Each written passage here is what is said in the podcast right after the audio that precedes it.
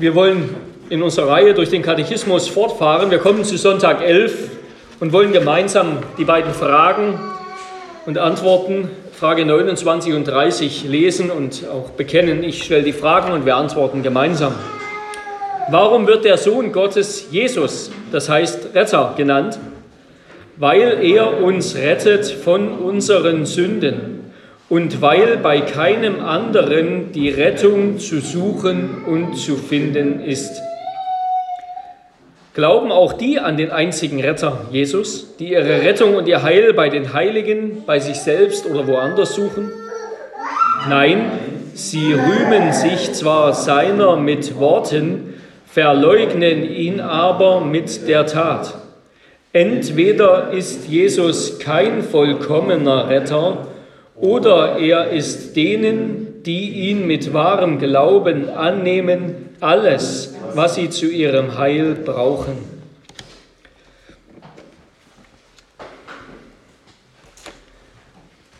Liebe Brüder und Schwestern in unserem Herrn Jesus Christus, wir wollen uns diesen Sonntag anschauen unter den beiden Punkten, nämlich erstens, Jesus allein ist unser Retter und zweitens, unser ganzes Heil liegt in Jesus.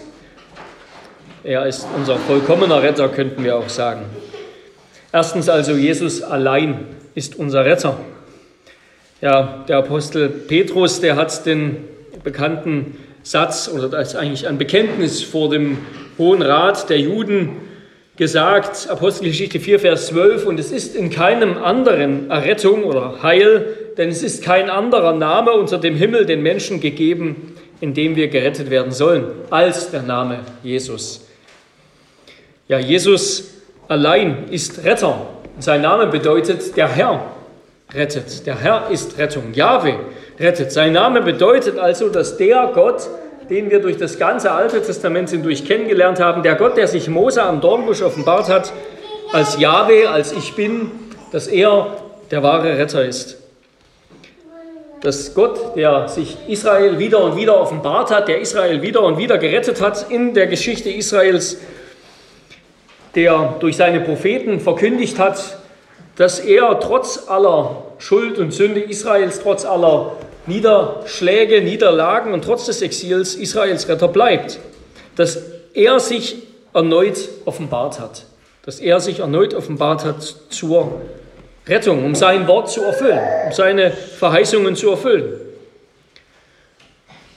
Und die ganze, das ganze Alte Testament ist natürlich voll, voll von der Botschaft, dass Gott der Retter ist. Ja, ähm, ganz bekannt, was wir häufig lesen, wenn wir das Alte Testament lesen, wenn wir das Gesetz lesen, die zehn Gebote, da heißt es, ich bin der Herr dein Gott, der ich dich aus dem Land Ägypten, aus dem Haus der Knechtschaft herausgeführt habe. Ja, der Exodus, das ist das große Heilshandeln Gottes, das große Rettungswerk Gottes, dass er uns, durch das, das uns hinweist auf den Messias, auf, den, auf die wahre Errettung. Das große Vorbild des Alten Testaments auf die Errettung im Neuen Testament. Und überall in den Evangelien immer wieder finden wir Anklänge an diesen Exodus. Ja, Gott ist der Retter, der, der uns befreit aus der Sklaverei, der Sünde. Aber ja, bis zum Alten Testament bleibt das eben, bleibt das irgendwie offen, die Frage, was, was heißt das, dass Gott der Retter ist? Wo, wo ist der? Wo ist der Retter? Wo ist der wahre Davids Sohn, der, der Israel wirklich befreit als der König? Wo ist der eine Same Evas, der versprochen ist, der den Kopf der Schlangen zertreten wird? Wo ist der verheißene Nachkomme Abrahams, dem ein, das verheißene Land geschenkt wird, der einen unzählbaren Samen mit sich bringt? Wo ist all das? Es bleibt bis zum Ende des Alten Testaments offen. Ja? Und am Ende des Alten Testaments wird es sogar in Frage gestellt. Ja? Damit hat das Alte Testament so ein bisschen eine, eine, eine Form wie auch die Evangelien. Ja? Jesus kommt, Jesus hat einen Anspruch, Jesus erweist seine Vollmacht. Er zeigt, was er kann sozusagen. Und dann wird er aber in Frage gestellt. Ja? Er wird angegriffen, er wird... Ähm, Ihm wird mit Unglauben, mit Ignoranz begegnet und er wird ans Kreuz geschlagen. und irgendwie steht am Ende wieder alles in Frage. Und so endet auch das Alte Testament. Es endet mit dem Volk Israel eigentlich im Exil, ja. Sie kehren zurück, aber dann, dann wird nicht mehr viel aus der Geschichte. Sie fangen an, sie bauen einen kleineren Tempel, aber dann geht es schon wieder los mit den gleichen Sünden, mit den gleichen Problemen. Und das Alte Testament endet eigentlich mit der Warnung, zu glauben, Buße zu tun, damit Gott, wenn er kommt, nicht Gericht üben muss. Ja, das Alte Testament endet mit der Warnung und mit der Ermahnung zum Glauben und es endet mit der Verheißung, dass da immer noch ein Retter kommen wird. Jesaja sagt ganz gegen Ende seines, seiner Prophetien, Jesaja 62, Vers 11, siehe, der Herr lässt verkünden bis ans Ende der Erde, sagt der Tochter Zion, siehe, dein Heil kommt. Siehe, sein Lohn ist bei ihm und was er sich erworben hat, geht vor ihm her. Also der Retter steht noch aus, der Retter wird kommen sagt Gott. Bis zum Ende des Alten Testaments bleibt das die große Erwartung. Und dann beginnt das Neue Testament und es beginnt bewusst mit dem Matthäusevangelium als ersten Buch des neutestamentlichen Kanons. Und in der ersten Zeile des Neuen Testaments wird der Retter angekündigt. Geschlechtsregister Jesu Christi, des Sohnes Davids, des Sohnes Abrahams. Geschlechtsregister des einen Messias, des einen Jesus. Ja, Jesus war damals, natürlich war damals zur Zeit Jesu ein relativ häufiger Name, wohl der, der vierthäufigste Name. Also das heißt, es gab viele, viele, die Jesus hießen. Bei uns ist das heute gar nicht mehr so, ja, aber ich habe gehört, so in lateinamerikanischen Kontexten gibt es immer noch diesen Namen recht häufig. Das gab es häufig, aber dieser eine ist der wahre Retter. Und Matthäus gibt sich dann alle Mühe, in seinem Evangelium zu zeigen, dass sich in ihm die ganzen Verheißungen des Alten Testaments erfüllen. Immer wieder, wie geschrieben steht, wie geschrieben steht, damit erfüllt wird, was geschrieben steht. Matthäus gibt sich alle Mühe zu zeigen, dass Jesus dieser einzigartige, versprochene Retter ist. Beschreibt seine Geburt, dass da ein Engel kommt und der Maria ankündigt oder dem Josef ankündigt über die Maria, dass sie einen Sohn gebären wird und du sollst ihm den Namen Jesus geben, denn er wird sein Volk erretten von ihren Sünden. Also, das heißt, dieser Jesus von Nazareth ist der, der sich selbst als von Gott gesandt, mit Gott verwandt sozusagen vorstellte als der einzige Retter. Das heißt, wir als Christen, wir verkündigen, es gibt keinen anderen. Es gibt keinen anderen Retter. Das bleibt bis zuletzt unsere Botschaft. Es wird nicht ohne ihn gerettet. Ja, die Juden werden kein Heil finden ohne Jesus. Das sagt es Petrus, so soll nun das ganze Haus Israel mit Gewissheit erkennen, dass Gott ihn, Jesus, sowohl zum Herrn als auch zum Christus gemacht hat. Eben diesen Jesus, den ihr gekreuzigt habt. Der, alte, der Gott des Alten Testaments offenbart sich in Jesus und er sagt, hier geht es weiter, hier geht das Heilswerk weiter, hier geht es in Erfüllung. Wer also Jesus nicht haben will, der kann mit dem Alten Testament nichts mehr anfangen. Ohne Jesus gibt es für die Juden kein Heil. Und es gibt überhaupt keinen anderen Gott. Allah gibt es nicht, außer in dem Sinne, dass ein Dämon dahinter steht. Und Mohammed ist ein falscher Prophet. Es gibt keinen anderen Retter. Das heißt aber auch, wir sind nicht die Retter. Wir können uns nicht selbst retten. Ohne Gott, ohne immer von ihm abhängig zu sein, sind wir verloren. Aber er ist gekommen, um uns zu retten. Ja, wovon? Wovon errettet er uns?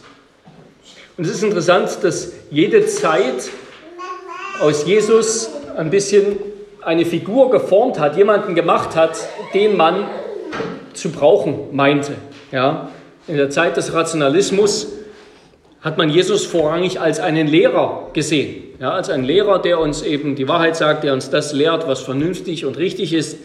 In der Zeit des Moralismus wurde Jesus vor allem als Vorbild dargestellt in der Moderne, in der Zeit des 20. Jahrhunderts, wurde Jesus als, als Befreier verkündigt. Ja, die ganzen Befreiungstheologien, Jesus als der Befreier der Unterdrückten und so weiter. ist der Befreier von sozialem Unrecht.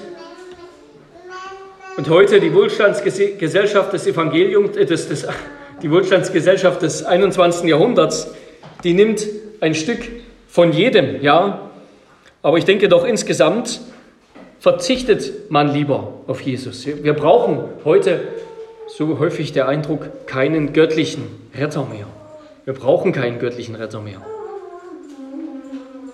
Zu jeder Zeit haben Menschen sich Jesus ein bisschen so zurechtgebogen, haben Jesus zu dem Retter gemacht, den sie zu brauchen meinten. Eben ein Retter von, von, von Unbildung, von mangelnder Bildung, also einen Lehrer. Ein Retter von moralischem, sittlichem Verfall, ein Vorbild und so weiter.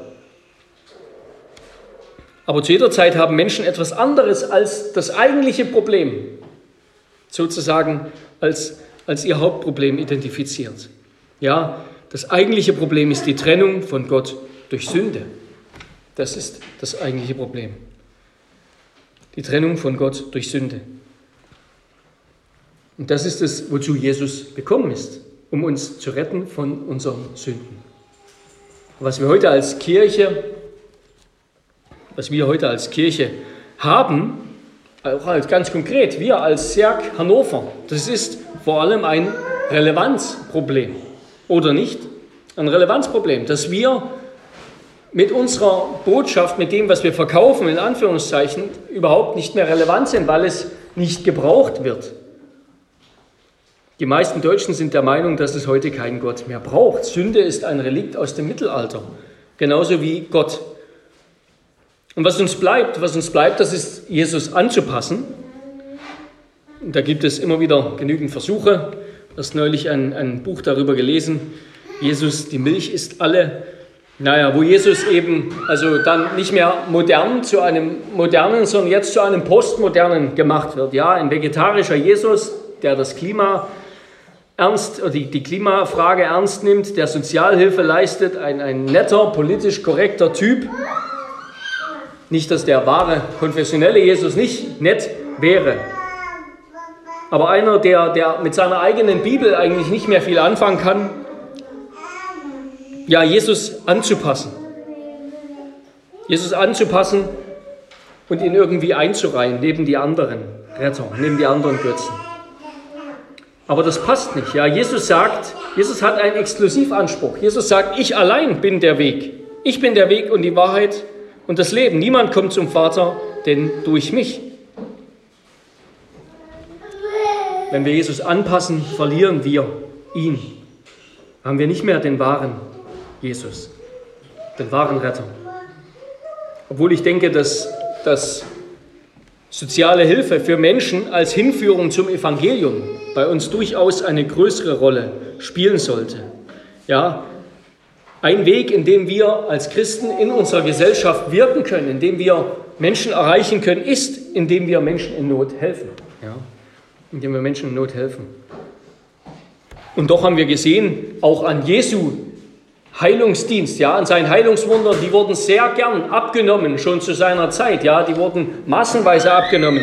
Aber sie haben vor allem zu einer Fankultur geführt und kaum zu Jüngern. Sie haben kaum zu Jüngerschaft geführt. Heilungen an sich, Hilfe an sich ist nicht das, was rettet. Ein Helfer Jesus ohne Anspruch, ohne Anklage, den nehmen Menschen immer gern an. Aber unsere Aufgabe als Kirche, als Christen ist es gerade in diesem Tag, gerade in dieser Zeit, der Zeit von, von Corona, von Krieg, von Inflation, wo Menschen sich Sorgen machen um ihr Leben, um ihren Wohlstand, wo sie sich ängstigen, gerade in dieser Zeit die ungeschliffene Perspektive und Botschaft Jesu zu sagen. Dass wir als Christen nicht dazu in der Welt sind, nämlich dazu in der Welt sind, den Menschen zu sagen, dass Sünde ihr Hauptproblem ist, dass die Trennung von Gott zuerst überwunden werden muss, bevor alles andere kommen kann. Und natürlich klingt das, und es klang ja immer an den Ohren der Weltmenschen, vollkommen absurd und fundamentalistisch und geradezu außerirdisch. Ja, was, was willst du von mir? Sünde? Ich habe doch andere Probleme. Nein, aber in Gottes Augen haben wir nur ein großes Problem. Und dazu ist Jesus gekommen, um erstmal das zu sagen. Das ist Sünde. Krankheit und Kriege, Güterverlust, Güterentwertung, Seuchen, der Tod, das waren schon immer die Folgen der Sünde, der Lohn von Sünde. Das Hauptproblem, das wir haben vor Gott, das ist Sünde. Und das ist nicht ein Problem der anderen, das ist unser Problem, das ist mein Problem. Und warum? Warum ist das ein Problem? Es ist ein Problem, einmal weil es uns menschlich zerstört, weil es ein Krebsgeschwür ist, das uns auffrisst, das uns unmenschlich macht. Und vor allem aber, weil es das ewige Gericht der Hölle mit sich bringt, wegen dem ewigen Lohn der Sünde. Sünde ist ein Problem, weil derjenige, der sich nicht davon abwendet und das höllische Feuer geworfen wird, sagt Jesus. Ja, Jesus redet ganz klar, redet, redet Klartext über Hölle. Er macht das Problem nicht klein, sondern er macht es groß und dann sagt er, ich bin der Retter. Ich bin der, der erlöst. Er allein vermag uns von unserer Sünde zu retten. Er allein rettet uns aus der ewigen Hölle. In ihm ist die Herrlichkeit des großen Gottes erschienen, um unser Retter zu werden. Er bringt Heil für alle, die an ihn und nur an ihn glauben. Ja, er hat mein Hauptproblem, die Sünde, zu seinem Problem gemacht. Meine Schuld, meinen Ungehorsam, meinen Tod zu seinem gemacht. Er ist der Heiland und das Heil selbst in Personalunion. Jesus ist das Heil. Jesus ist die Rettung.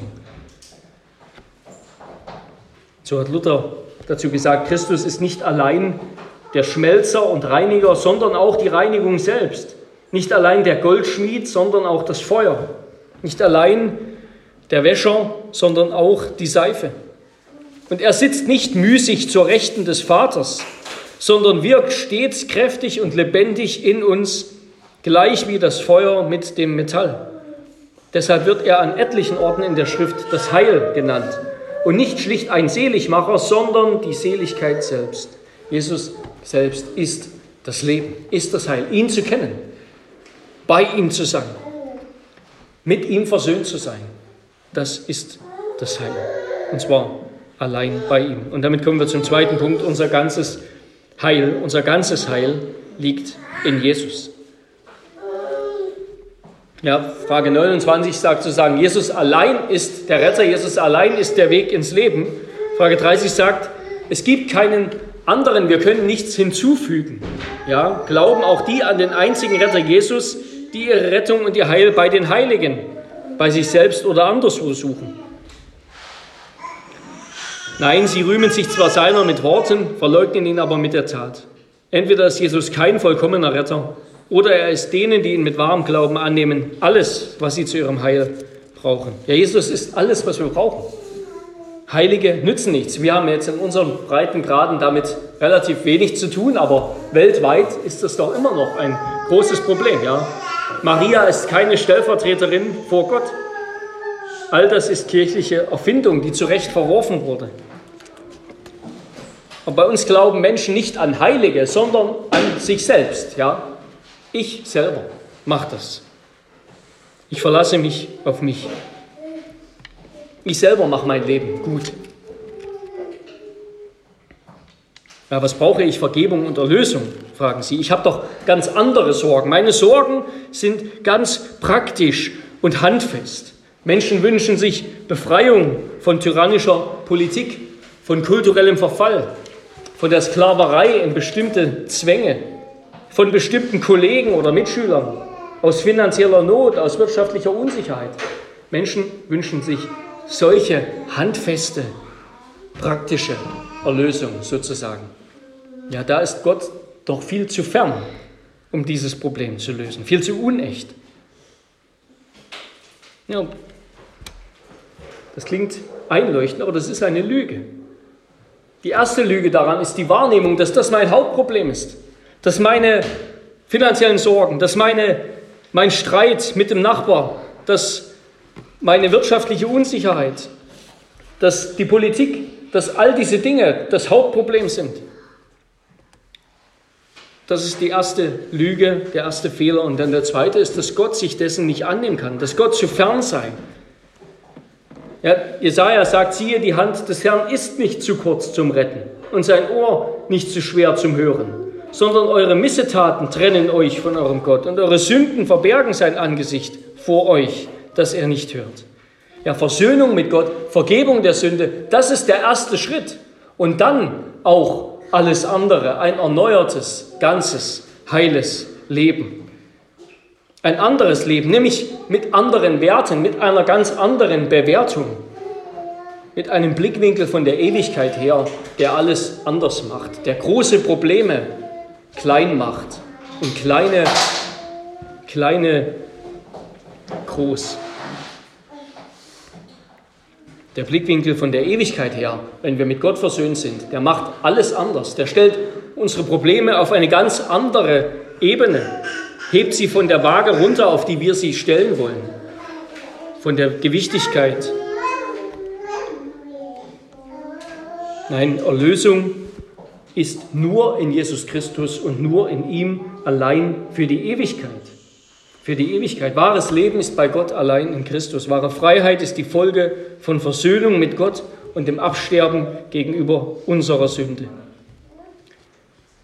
In Christus geht es um ewige Erlösung von dem größten Unglück, nämlich das größte Unglück ist ein Leben ohne Gott, ein Leben ohne Gott in Ewigkeit. Und wenn wir aber an Jesus glauben, wenn wir auf Jesus vertrauen, dann mach dir kein Gewissen, wenn du vor Gott kommst dass du ja unwürdig seist, sondern bitte ihn, dich zu retten und dir zu vergeben, und dann bist du rein. Versuche erst recht nicht mit toten Werken vor Gott besser zu erscheinen, als du eigentlich bist. Wir können nur bestehen, indem wir auf das bauen, was Jesus getan hat, indem wir auf das Opfer Jesu vertrauen, auf sein ermordetes, unschuldiges Leben. Das ist vor Gott unendlich viel kostbarer schreibt Petrus, als alles Gold und Silber der Welt. Und darum ist auch unser Glaube unendlich viel kostbarer als vergängliches Gold und vergängliche Güter. Und was kostbar ist, so Petrus, das wird eben durchs Feuer geprüft. Ja? Was kostbar ist, wird durchs Feuer geprüft. Nein, wir halten uns an die Religion des Alten und des Neuen Testaments. Wir brauchen das Alte Testament, um Jesus richtig zu verstehen. Und Jesus und sein Kreuz, das ist uns und sei es auch der Welt eine Torheit, doch die Weisheit und die Kraft Gottes. Er ist uns die Weisheit und die Kraft Gottes. Sein Tod ist köstlich und wertvoll bei Gott und bei uns zu unserem ewigen Heil. Er hat uns erkauft und er hat deshalb einen Anspruch auf uns. Und er schenkt uns ewiges Leben in seiner Gegenwart. Und all das, all das aus reiner Gnade. Nicht durch irgendeinen Zusatz von Werken. Weder als wir gläubig wurden, noch jetzt auf dem Weg. Calvin hat gesagt, Christi Blut trocknet nicht ein und braucht keine Hilfsmittel, braucht keine fremden Hilfsmittel. Der Reichtum der Gnade Gottes in Jesus Christus soll uns genügen. Amen. Lass uns beten. Herr unser Gott, wir danken dir, dass du uns deinen Sohn gesandt hast als Retter. Wir danken dir, dass du uns rettest, dass du uns sagst, was unser größtes Problem ist, nämlich dass wir von dir getrennt sind, dass wir entfremdet sind von dir und unter der Fremdherrschaft der Sünde stehen. Herr, wir danken dir, dass du dich mit uns versöhnt hast, dass du uns geliebt hast, als wir noch Sünder waren, als wir noch Ungerechte waren. Und dass du durch dein Blut, durch deinen Tod all unsere Sünde und Ungerechtigkeit vor Gott weggenommen hast, sodass wir mit Gott versöhnt sind, sodass wir einen ewigen Retter haben. Einen Retter auch jetzt in allen Sorgen und Nöten des Alltags, die wir dir auch klagen dürfen und die du als unser geliebter Vater in Christus, derer du dich auch annehmen willst. Amen.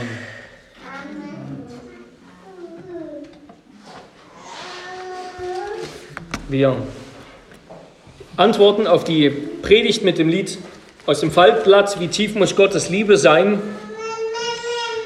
Strophen 1 bis 3.